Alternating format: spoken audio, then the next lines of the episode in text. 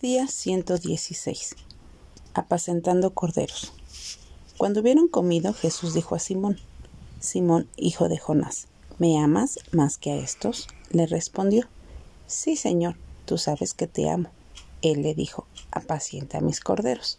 Juan 21:15. Se cuenta la historia de un pastor blanco que predicaba durante la época de los derechos civiles en Estados Unidos que todos los seres humanos son iguales ante Dios y que lo debían también de ser ante la ley. Producto de esta predicación comenzó a recibir amenazas de todo tipo.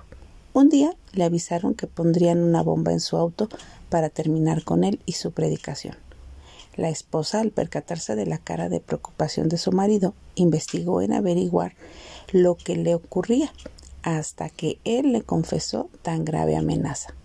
A la mañana siguiente el pastor no encontró a su esposa en la cama y tampoco se encontraba su auto en el estacionamiento. Cuando al fin ella regresó a la casa le aseguró que ahora podía salir tranquilo, pues ella misma había usado su automóvil con el fin de asegurarse de que no habían puesto ninguna bomba. Prefería correr ella el peligro con el fin de evitar que su marido muriera tan trágicamente. Lo que Jesús le pidió a Pedro fue que si lo amaba, apacentar a sus corderos.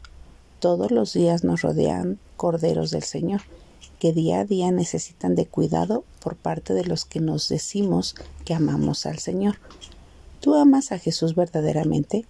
Busca la manera de demostrarlo sirviendo a quienes lo necesitan.